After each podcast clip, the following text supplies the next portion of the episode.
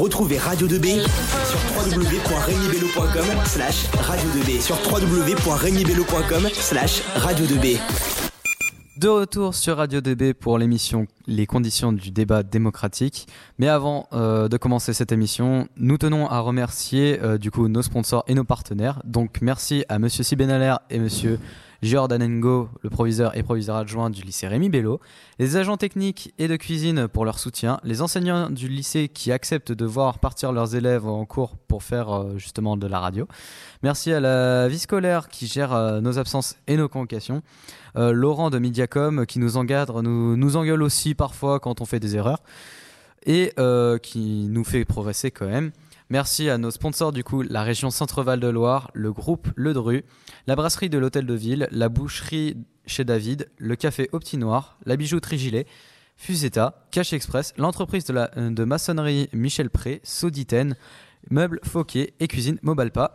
Je vous laisse du coup euh, la parole pour votre émission. Bon, il souffre beaucoup, Monsieur Mélenchon notamment, hein, des critiques qui sont faites aux politiques. Et pourtant, qu'est-ce que vous les méritez Hein?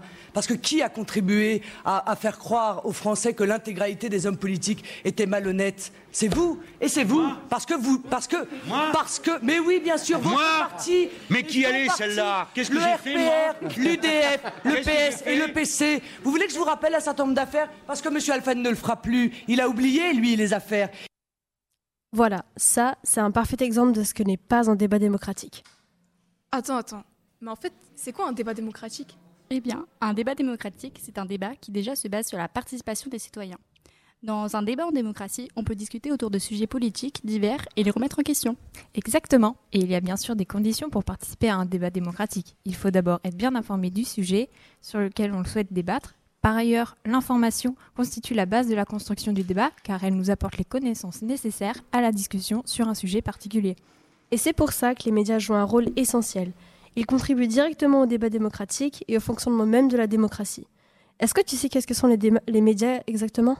Ça, je connais. C'est l'ensemble des moyens de diffusion de l'information, comme la presse, l'affiche, la radio, la télé et j'en passe. Je sais qu'ils jouent un grand rôle dans la formation de l'opinion publique. Tout à fait. Leur rôle est d'informer les citoyens et eux seuls peuvent décider de divulguer une information ou pas. En plaçant certains débats sur le devant de la scène, ils sont soumis à une éthique comme l'exactitude de l'information, le respect de la vie privée et la vérification des sources sont primordiales.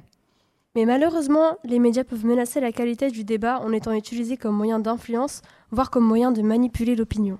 Par exemple, le développement de la communication politique peut gêner la transparence qui est essentielle dans les médias. C'est comme on l'a vu durant la crise sanitaire du Covid-19, quand les politiciens ont pu utiliser les médias pour diffuser les informations relatives au virus, une partie de la population avait remis en cause la transparence du gouvernement et des médias concernant certaines informations non divulguées et non vérifiées. Oui, notamment quant au port du masque et à l'impact du virus. Un autre élément important pouvant être contraignant pour le débat public sont les réseaux sociaux, comme Facebook ou Twitter par exemple.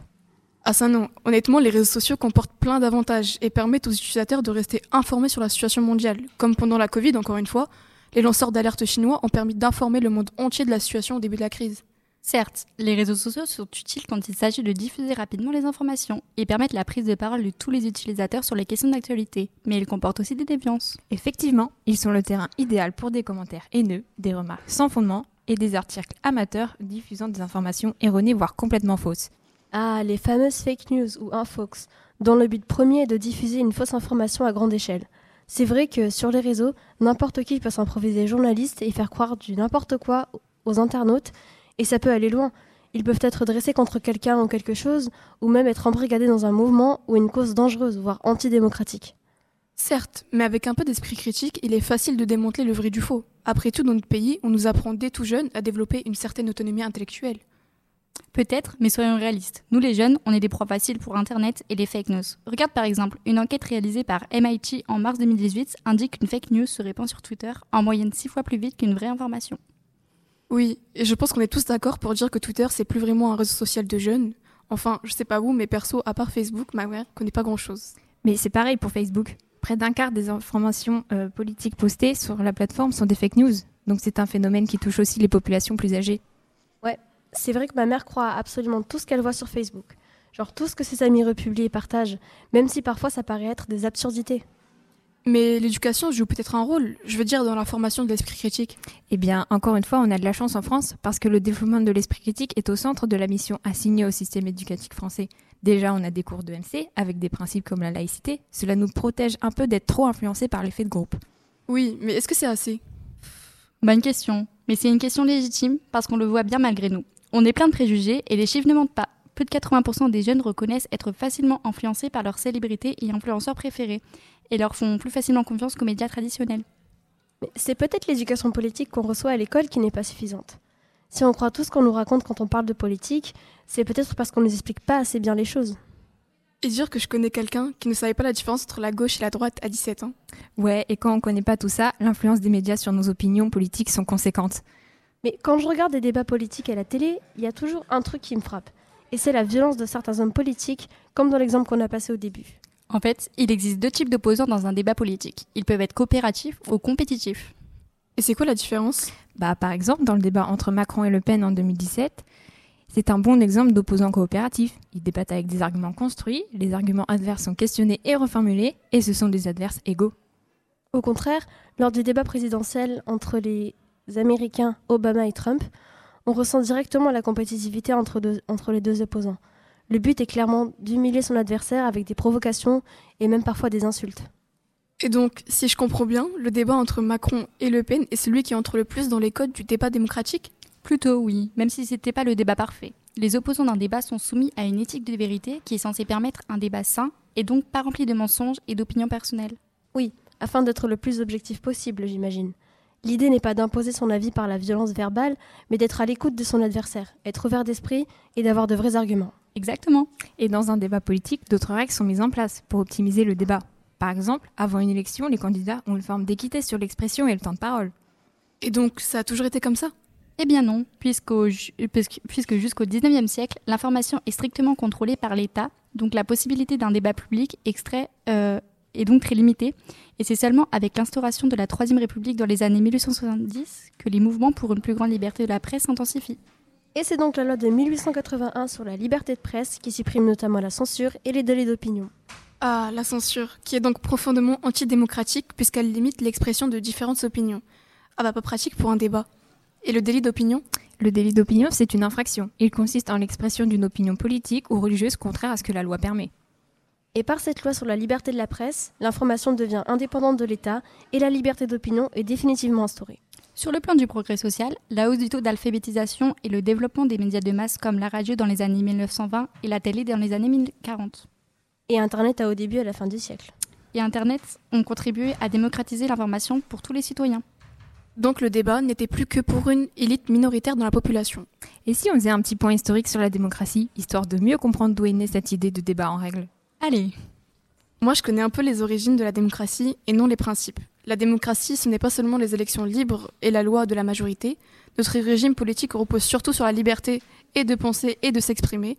Et donc le débat argumenté et raisonné permet d'éclairer la décision collective. Le débat démocratique. La démocratie est fille de la raison grecque. Elle est née avec le logos, avec la philosophie et la pensée discursive. C'est elle paraît que la discussion entre les citoyens jaillirait non la vérité, qui ne se discute pas, mais la solution raisonnable. elle est donc née à Athènes au VIe siècle, mais les premières institutions démocratiques de la France sont par la Constitution du 4 octobre 1958, soit des années-lumière après les Grecs. Faut se dire que les Français ont été patients. Mais la démocratie est quand même assez fragilisée de nos jours. Vous n'êtes pas d'accord? Si, je pense qu'on a trop tendance à croire qu'elle est un acquis, intouchable, mais rien que la multiplication des discours populistes, haineux et extrémistes devrait nous tenir éveillés. Je sais que les sondages sont parfois considérés comme étant problématiques, notamment en période d'élection. Oui, en effet, parce qu'ils influencent indirectement les électeurs. En fait, en connaissant les résultats probables d'une élection, ils ont tendance à voter stratégique plutôt qu'en fonction de leurs réelles convictions. Et ça, c'est un non-sens en démocratie. Et pour finir, je vous propose de donner à nos auditeurs quelques petits conseils pour un bon débat démocratique. Alors, la prochaine fois que vous débattez, rappelez-vous qu'il n'y a pas de bonne ni de mauvaise réponse et qu'on ne cherche pas à convaincre les autres, mais on est là pour discuter et chercher ensemble. Vous pouvez tout à fait exprimer votre désaccord par rapport aux idées de quelqu'un. Cela peut faire avancer la discussion. Ça ne veut en aucun, en aucun cas dire que vous êtes contre cette personne. On n'est pas dans le registre du vrai, correct ou du faux. Tout le monde ne parle pas en même temps, sans quoi on ne s'entend plus. L'idéal, c'est d'avoir un temps de parole défini et de s'exprimer à tour de rôle. Et surtout, Surtout, ayez des actes de parole coopératifs plutôt que compétitifs. Veuillez avoir des arguments construits et à citer vos sources. Merci à tous les auditeurs de Radio 2B de nous avoir écoutés et on espère que maintenant vous connaissez un peu mieux les conditions, l'histoire et les enjeux du débat démocratique. Merci à vous euh, pour euh, ces informations très très très instructives.